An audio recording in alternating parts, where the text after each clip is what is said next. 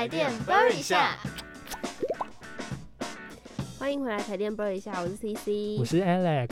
哎、上礼拜是国高中生要面对开学的事实，很快就要到我们嘞。哦，真的，而且今年暑假搞不好还是我们最后一次的暑假哎。Oh my god！真的不想面对这个事实，哎，还想再当米虫。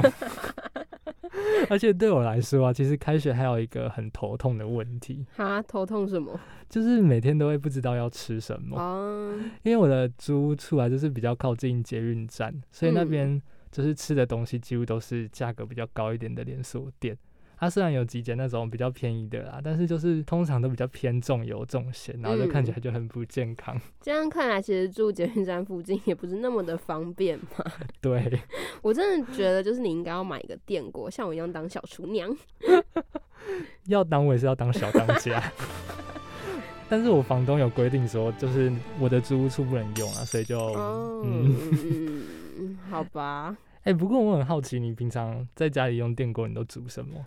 呃，之前的话是会蒸馒头，但是自从上次租煮那集之后，就我们聊到电锅可以一次煮很多样菜嘛，那我之后就还蛮常就是会用电锅煮菜之类的。哦，那要不要来帮大家复习一下？好啊，其实呢就是靠那个蒸夹或者是蒸盘啦，像是丝瓜蛤蜊啊，然后高丽菜、咸蛋蒸肉、蒸排骨或者是蒸蛋等等，都还蛮合适的。尤其是我个人特别爱蒸蛋。哎、我也是，但我也爱丝瓜蛤蜊。哦，那个目前的话，在我心中是第二名。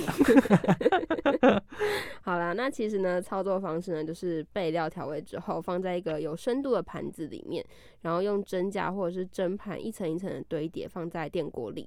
那我们这边要特别留意的呢，是不要叠到锅盖之后没办法密合，或者是像是如果味道比较重的菜啊，例如海鲜类这种的，就建议放在最上层。对啊，这样感觉可以省时间又省电。C C，你真的是名副其实的小厨娘，越来越会了哦。那像是 C C 当完小厨娘之后啊，煮好的饭菜拿到室温下会很容易凉掉嘛。那有些人呢就会习惯将饭菜长时间放在电锅里面保温，甚至会放隔夜，方便隔天直接加热。嗯，但其实饭菜只要在室温下放超过一到两个小时，细菌就会开始大量的繁殖。讲到这个啊，我自己就有很切身的经验，就是呢，我妈因为上班比较忙嘛，有时候她会前一天晚上就先煮好隔天中午的她要吃的饭。嗯，结果那次就是我妈前一天晚上她就用电锅先把稀饭煮好了，然后她就一直保温没有拔插头，然后我起床之后就发现，哎、家里怎么有一股酸味？然后我就是寻味前进，然后才发现哇，就是那电锅里面的稀饭已经臭掉了。这样听起来的话，真的是有够惨的。对，因为其实就是会造成食物臭掉的原因，是因为那个细菌滋生。那如果我们嗯要达到抑制细菌生长的一个环境的话，我们的温度呢必须要高于六十度 C，或者是冷藏低于七度 C。那如果不确定电锅保温的温度有没有高于六十度的话，建议就是吃不完的食物放凉之后，还是赶快放到冰箱里面，因为这嗯样下次要吃的时候再加热，就不用再花食物保温的耗电量，然后也不会把细菌吃下肚。嗯，而且电锅保温的耗电量也会积少成多。比如说，如果十人份的电锅好了，保温会消耗四十瓦的电力。